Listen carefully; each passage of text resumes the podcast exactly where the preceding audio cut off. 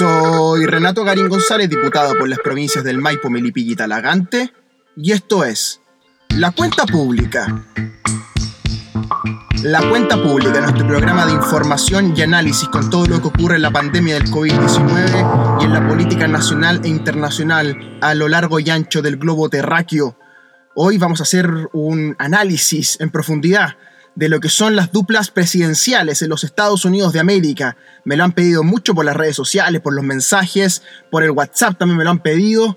Respecto de que hablemos de las posibilidades o no de Donald Trump de convertirse en presidente de los Estados Unidos por segundo periodo consecutivo, reeligiéndose en su cargo. Vamos a analizar entonces cómo viene la campaña norteamericana, cómo viene la dupla entre Biden y Harris, cómo viene la dupla entre Trump y Pence, cómo están los swing states, cómo está todo en la política norteamericana. Así que antes de comenzar, por supuesto, tenemos que saludar a nuestros amigos. Los que me siguen a través de las redes sociales, en el Facebook, en el Twitter, en el Instagram, Renato Garín Diputado, Garín Diputado, por supuesto. Allí nos encontramos. Y si me estás escuchando, me estás escuchando ya sea por Spotify, por Apple Podcast, tienes que recomendar este playlist, recomendar este capítulo a tus amigos, comparte este capítulo a través de tus propias redes sociales. Y si me estás escuchando por el YouTube, un saludo especial a todos mis amigos del YouTube, toca la campanita y suscríbete al canal para que puedas estar al tanto de lo que ocurre con mi diputación y lo que ocurre también en la política nacional e internacional con la cuenta pública. Exactamente, la cuenta pública ya nos acercamos hacia el final de agosto final de agosto que está muy acontecido en la política internacional, aunque un poco más quieto en la política nacional, después de aguas muy convulsas que atravesó el gobierno de Sebastián Piñera durante junio, julio y comienzos de agosto, pareciera que efectivamente ha pasado agosto. El presidente Piñera todavía le quedan unos poquitos días, pero pareciera que está pasando agosto, está pasando agosto después de crisis políticas muy graves al interior de la coalición de gobierno, cambios de gabinete sucesivos, problemas legislativos para el gobierno, problemas eh, de índole comunicacional, pero pareciera que los peores días de la administración Piñera, al menos para él, han comenzado a pasar y hoy día se comienza a instalar el clivaje del plebiscito, el clivaje del plebiscito del 25 de octubre, que hoy día a todas luces estaría realizando, aunque no son pocas las voces que alertan sobre la posibilidad de un brote masivo del coronavirus que impide realizar este plebiscito del 25 de octubre, que como tú bien sabes y te lo recuerdo, tiene dos preguntas. Si apruebas o rechazas el cambio constitucional, y si acaso apruebas el cambio constitucional, ¿qué tipo de organismo te gustaría que la redacte? ¿O una convención constitucional, como se le denomina a un órgano 100% electo? O a una convención mixta integrada por ciudadanos electos y por congresistas parlamentarios. Desde ese punto de vista, entonces, el 25 de octubre son dos los asuntos que el país va a decidir. Y a partir de esas respuestas se abre un itinerario, ¿no? De ganar el apruebo, como todas las eh, posibilidades lo indican, habrá entonces un órgano constituyente ¿Cómo va a ser ese órgano constituyente? Lo responde la segunda pregunta. Si acaso gana la opción del 100% electos, habrá que ir entonces a una elección de convencionales constituyentes en el mes de abril, elección que se va a realizar en conjunto con la de alcaldes y de concejales. Es decir, se van a elegir los constituyentes mediante votación popular a través del mismo sistema electoral que contiene el distrito eh, que tú vives, que tú habitas, para elegir diputados, aunque se han efectuado tres correcciones. La primera es de género, donde las mujeres serán corregidas, los hombres también, en caso de que eh, se genere una disparidad. Es decir, si en un distrito como el nuestro, por ejemplo, donde fueron electos cinco diputados hombres y una mujer, el sistema va a corregir para que hayan tres mujeres y tres hombres, con algunas reglas especiales que se establecieron al respecto. Lo mismo se está buscando para pueblos indígenas y para los independientes se ha creado la posibilidad de llevar listas propias en el caso de los independientes. Visto así entonces, el panorama electoral de Chile se abriría rápidamente eh, con este plebiscito en octubre. Luego tenemos primarias establecidas por el CERVEL para noviembre en los cargos unipersonales que antes te describí, eh, salvo para los constituyentes, donde no habrá primarias. Luego en abril se lleva a cabo la elección ¿verdad? de alcaldes, concejales y de eh, constituyentes.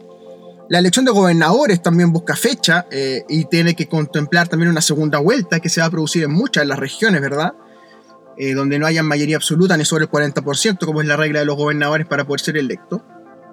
Y luego, por supuesto, vienen las primarias presidenciales, las elecciones eh, de noviembre, que son las presidenciales también, las senatoriales, las de diputado.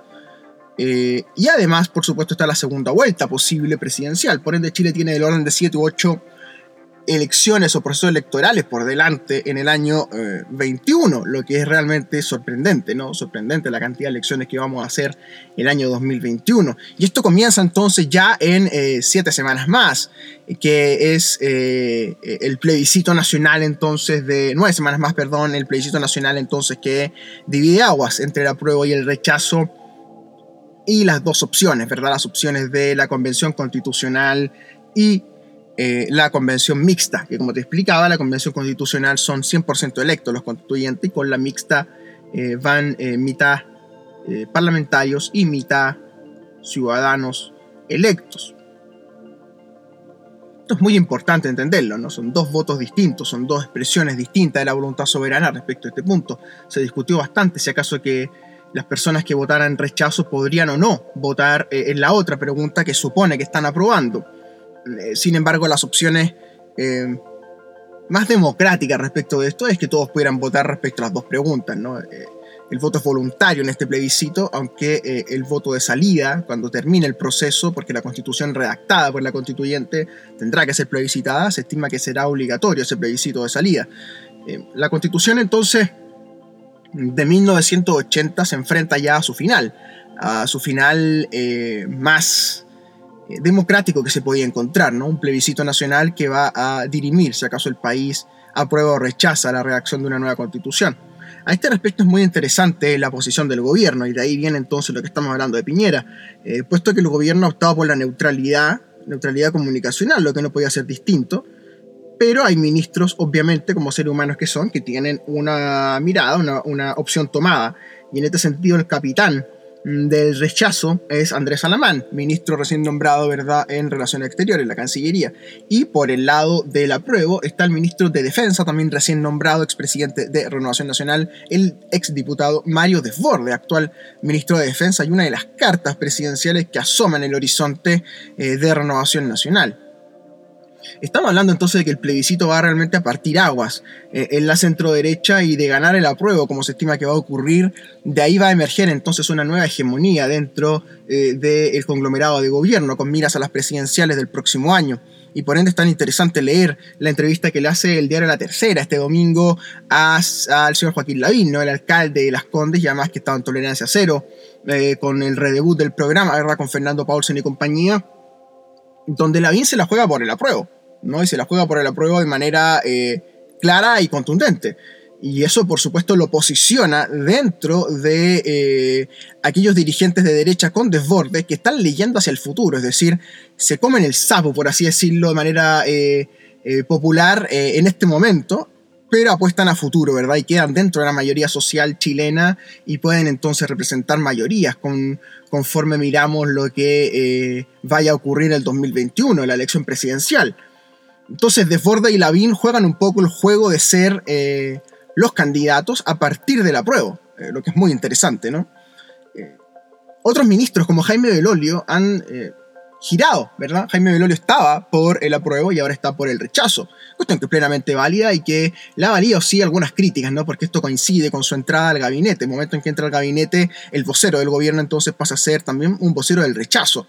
Lo que no deja de ser interesante, ¿verdad? Que una figura joven como Belolio tome la vocería del gobierno en un momento como este y además gire hacia posiciones de derecha por supuesto algo táctico em, del personaje y también que muestra un poco lo que está ocurriendo en el seno de la Unión Demócrata Independiente, donde hay una reagrupación de filas en torno al rechazo, una, reconstitución de lo que es la UDI más tradicional, ¿verdad? Pero se le separa la BIN y eso no es menor, pensando que su principal candidato, su mejor carta y que eh, desde hace mucho antes, ¿no? Desde el alencismo bacheletismo, si ustedes lo recuerdan, cuando se, cuando se declaró fan de Michelle Bachelet, Lavín desde entonces inauguró un estilo de hacer política cruzando el horizonte de la centroizquierda, eh, algo que le resulta bastante bien, ¿no? sobre todo en su estrategia comunicacional. Él logra entonces representar algo más que el político de derecha, que el alcalde de derecha, y logra confundir realmente la opinión pública en torno a su figura. Recordemos, Lavín eh, fue un subsecretario de la dictadura, más tarde fue alcalde eh, de Las Condes, fue reelegido, fue a una elección presidencial contra Ricardo Lagos muy, muy pareja histórica en el año 99, con primera vuelta en enero del 2000,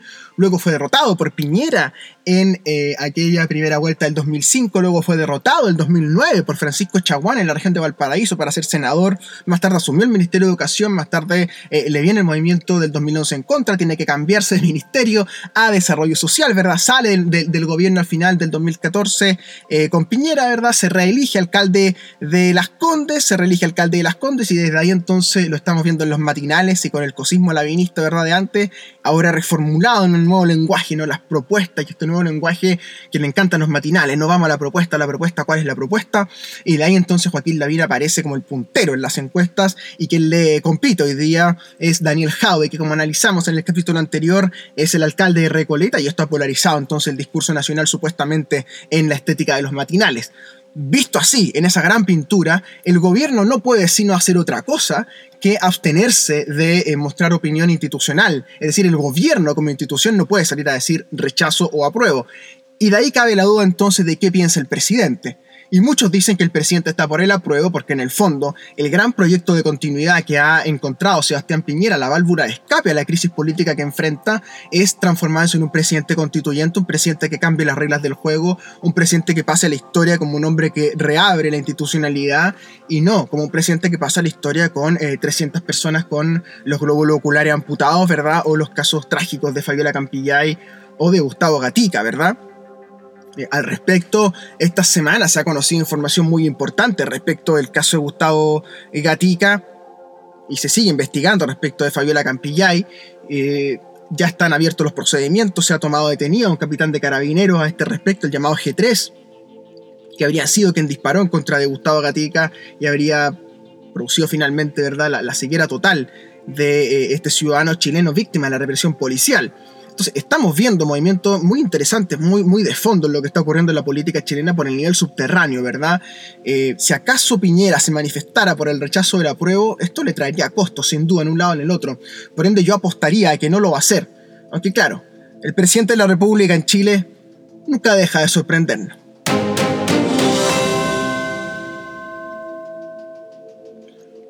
Como tampoco deja de sorprender el presidente de los Estados Unidos de América, quien sigue intentando, de forma increíble, alterar las reglas del juego en la elección presidencial de los Estados Unidos. Recordemos, la primera semana de noviembre, el primer martes de noviembre, se va a elegir presidente de los Estados Unidos y vicepresidente. Es un solo voto. Y Donald Trump está intentando que el llamado voto por correo no valga, no corra, no, no sea procesable ha intervenido el correo para ello, ha nombrado una nueva persona en el correo, encargado del proceso electoral. ¿eh? Y el tema del voto por correo, donde lo, es una tradición de los americanos, ¿no? cuando tú quieres votar eh, presencial, vas al local de votación, o también, un tiempo antes, cada estado le permite a sus ciudadanos mandar por correo certificado su voto. ¿no? Le manda a su casa el voto, el ciudadano lo marca, lo, guarda en un sobre sellado, con un sello de, del estado respectivo, y se envía entonces de vuelta y se contabiliza ese voto. Trump está muy preocupado respecto a este voto, puesto que las encuestas más fiables de los Estados Unidos, los estudios de opinión más fiables, hablan de que prácticamente un tercio, incluso la mitad, de los votantes de Joe Biden en algunos estados, sobre todo sobre los 50-60 años, estarían pensando votar por correo. entonces Trump ha ideado una estrategia desesperada a esta altura de intentar que eh, esos votos por correo no valgan o que el correo no los procese ha puesto en duda ese mecanismo, dice que no puede ser tan masivo como se está pensando, que podría haber fraude, ha hablado la palabra fraude repetidas veces, cuestión que es muy ajena a la tradición norteamericana, ¿verdad? Y entonces ha polarizado con esto la, la Convención Demócrata. Convención Demócrata que aparece con Joe Biden, el ex vicepresidente de Barack Obama, como candidato elegido por los demócratas con 3.900 votos electorales dentro de la convención, 1100 obtuvo Bernie Sanders, Sanders llegó hasta el final en este proceso, recordemos. Fue incluso al voto de la convención y consiguió 1.100 nominaciones versus las 3.900 de Biden.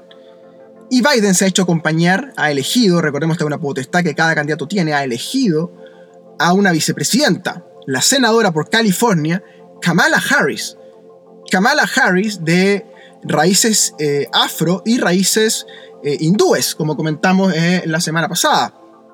Una candidata con vínculos en Jamaica, con raíces también en la India a través de sus antepasados, su bisabuelo, abuelo, y por el otro lado raíces afro en, en los Estados Unidos a través de su padre lo que es muy interesante, es decir, es una candidata que habla claramente las etnias minoritarias y aquellos estados donde esos votos afro son importantes reciben esto como una señal, ¿verdad? Ahora, también Kamala Harris tiene em, algunos contra que han aparecido en la prensa. Por ejemplo, eh, ella estuvo contra Biden, muy duramente. Fue quien más duramente criticó a Biden durante las primarias en los debates que alcanzaron a hacerse antes que el coronavirus comenzara a azotar. Y ella fue quien fue más dura, más crítica, más eh, implacable contra Biden, sobre todo por los casos de supuesto abuso sexual y, y eh, eh, propagación de información respecto de que Biden toqueteaba a mujeres, básicamente, que las abrazaba sin su consentimiento, que las abordaba por detrás de ellas, ¿verdad?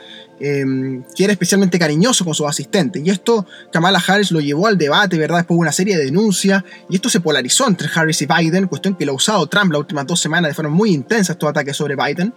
Eh, Harris, además, pertenece, por así decirlo, al ala más progre eh, del Partido Demócrata, eh, un grupo donde destaca, por ejemplo, la diputada por Nueva York, ¿no? Alexandra Ocasio Cortés, que es otra de quienes polariza muy fuerte con Trump, y se supone que Trump toma cierta ventaja esa polarización con la izquierda del Partido Demócrata.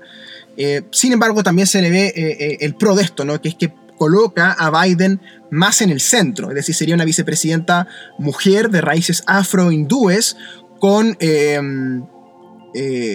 además inclinaciones hacia el progresismo demócrata más de izquierda, ¿no? más cercana a Sanders, por así decirlo cuando hablo de, esta complejidad es porque los gringos son así de complejos en sus estructuras políticas, ¿verdad? Son muchos votos, millones y millones de votos, ¿cierto? Se estima que van a votar 110 millones de personas en esta elección. En la pasada votaron 103 millones de personas. Estamos hablando de muchos votos.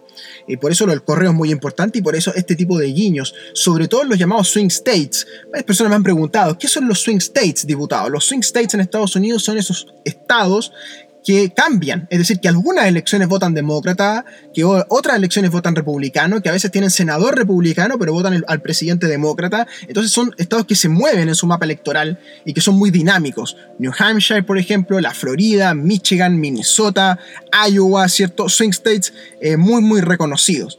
Entonces, casi siempre se mira a esos estados para elegir eh, vicepresidente y se coloca algún senador o, en este caso senadora eh, de algún swing state. Cuestión que no se cumple con Kamala Harris porque Kamala Harris viene de California, como te decía, es senadora por California, que es algo así como la capital de los demócratas en Estados Unidos, también en el oeste.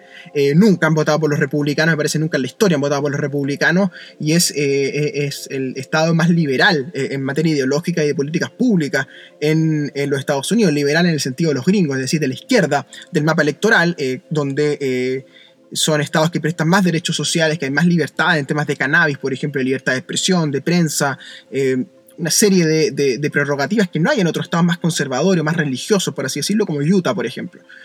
cuando hablamos de California, hablamos de un estado que siempre vota por los demócratas, por ende, Kamala Harris no suma especialmente en su estado, suma en otros estados. Esto es interesante la jugada, ¿no? Ella está colocada ahí para, por ejemplo, sumar en las Carolinas, eh, South Carolina, North Carolina, o las Carolinas, como se dice en español, ¿no? Que eh, eh, son los dos estados que llevan el nombre de Carolina del Norte y Carolina del Sur, que suelen ser swing states y tienen mucho voto afro, mucho voto de minoría. otros estados, por ejemplo, se ha hablado mucho de Michigan y Minnesota, donde aparte de haber voto afro, hay también una población hindú, ¿no? Población hindú eh, de índole religiosa. Así, no quiero con esto simplemente decir eh, de la India, que esos son los indios, ¿no? de nacionalidad india, sino hindú de religión hindú. ¿No? Kamala Harris tiene antepasados de religión hindú, no solo indios de la India, sino de religión hindú. Y esto es también una señal, ¿no? ¿Por qué? Porque el Partido Republicano está muy abrazado al cristianismo en sus diversas manifestaciones, ¿no? Desde el catolicismo hasta el protestantismo, ¿cierto? Hasta los mormones, por ejemplo, en Utah. Eh, estamos hablando de un cristianismo amplio en los Estados Unidos que conoce diversísimas manifestaciones, pero que es cristianismo al fin y que está muy representado en el, acompañante de eh, Donald Trump, que es Mike Pence. Mike Pence le habla a este mundo, ¿no? Al, al, cristiano gringo, clase media, con su señora, sus dos hijos y un perrito y un gatito, quizá. Y esa es la idea de la familia norteamericana a la cual apela el Partido Republicano y a la cual apela Trump mediante este vicepresidente. Todo esto está en juego entonces, sobre todo en el mapa de las diversidades, ¿no? el mapa de, las minorías, tanto sexuales, étnicas, lo que se llama minorías afro, lo que son minorías hindúes, lo que son minorías chinas también en Estados Unidos. Recordemos que eh, Trump también tiene un discurso muy duro contra los chinos. Es decir, hay una disputa entre cuál es em, el eje, si acaso va a ser el eje diversidad, Kamala Harris, o el eje tradicional norteamericano, Mike Pence. Y eso es el prólogo a la disputa más profunda que es eh, la continuidad de Donald Trump versus el regreso de eh, la oligarquía demócrata, por decirlo de alguna manera, porque Joe Biden no es un Barack Obama, él no es un emergente desde fuera del partido, él es el partido en algún sentido. Lleva de senador por lo menos 30 años, hasta antes que lo nominara Barack Obama como vicepresidente, había sido candidato eh, a la, convención demócrata, si no me equivoco, el año 88, cuando es derrotado por Michael Dukakis, que luego es derrotado por eh, Butch padre, ¿verdad?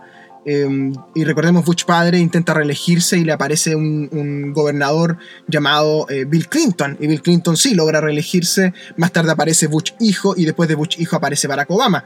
Joe Biden todo ese tiempo fue senador. Y mientras fue senador era parte de la estructura de Washington. No es un outsider, no es, no es alguien que le hable al mundo popular desde el sentido de eh, estar fuera de las estructuras políticas tradicionales de los Estados Unidos. Joe Biden es el Partido Demócrata en algún sentido, tal como era Hillary Clinton antes.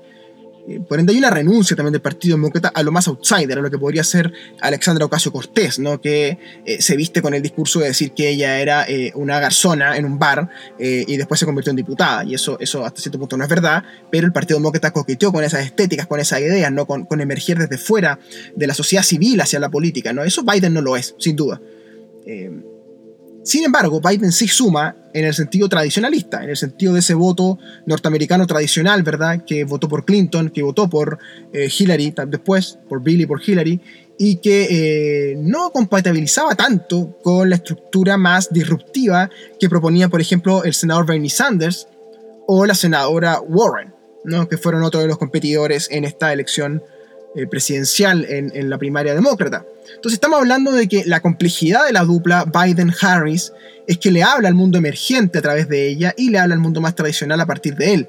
Y además le abre flancos, por supuesto, como toda dupla, le abre flancos para ser atacado por el rival. Y Donald Trump ha utilizado sobre todo eh, la disputa entre ellos en la primaria y también el tema de que Joe Biden tiene evidentes problemas para hablar.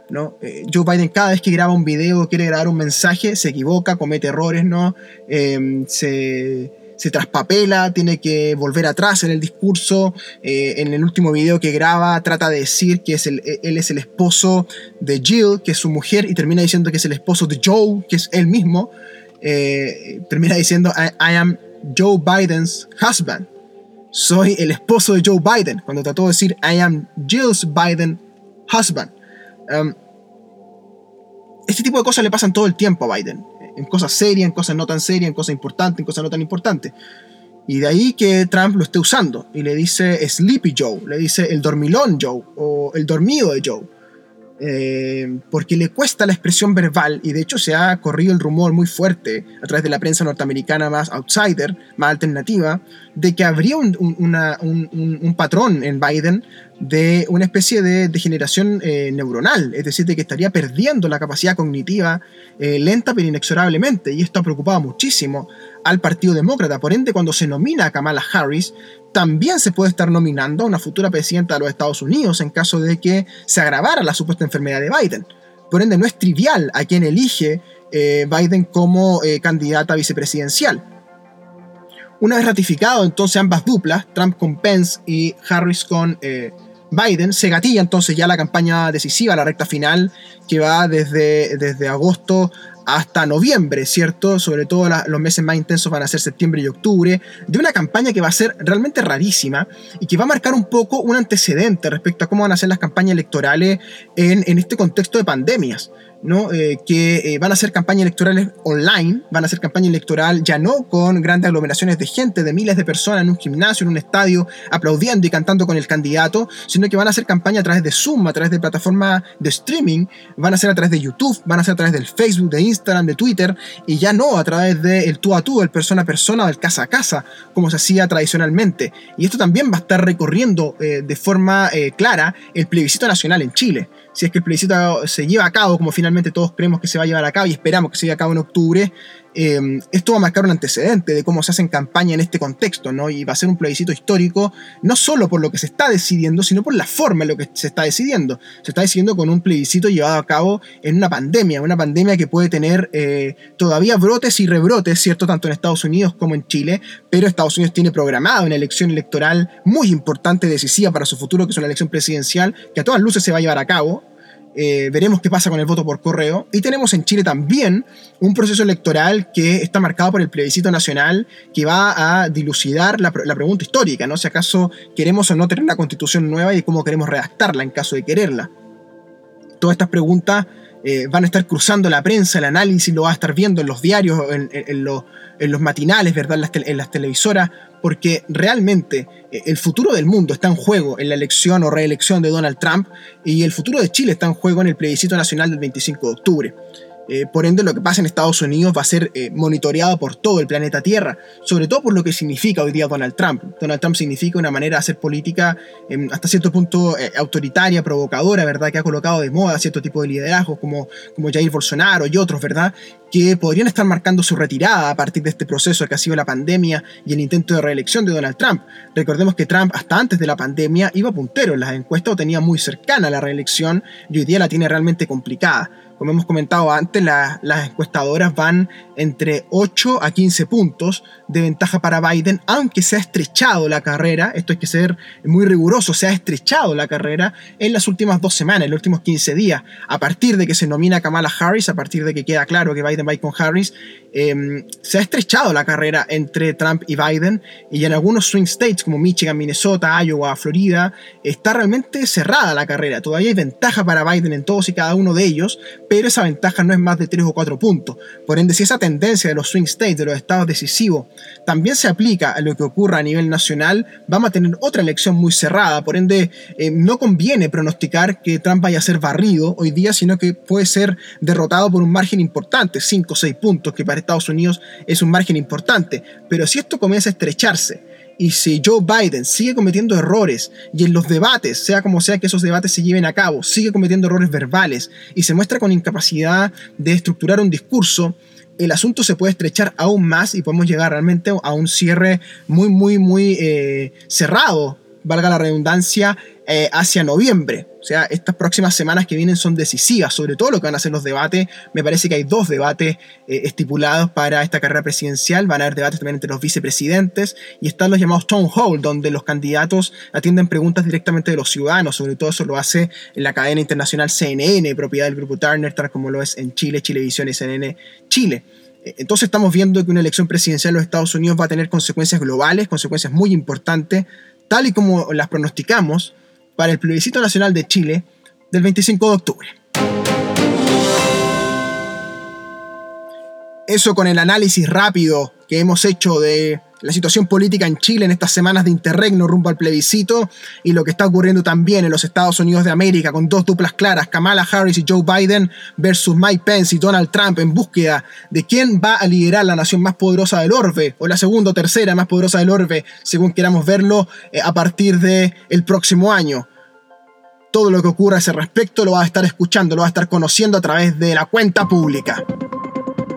Y antes de despedirme, por supuesto, tengo que saludar a los que me escuchan a nivel local por la radio más tradicional de la provincia de Melipilla, la radio Ignacio Serrano, la 540M, donde nos escuchamos todos los domingos. Y los miércoles me escuchan en la provincia de Talagante, la más querida, la más escuchada, en toda la provincia de Talagante. Talagante, Peñaflor, la de Maipo, El Monte, Padre Hurtado, la radio Contacto. Todos los miércoles al mediodía estamos junto a toda la provincia de Talagante. A todos mis amigos que me escuchan por redes sociales, que me siguen en todo el distrito, les mando un gran abrazo. Sigamos cuidándonos de este virus, sigamos escuchando la cuenta pública.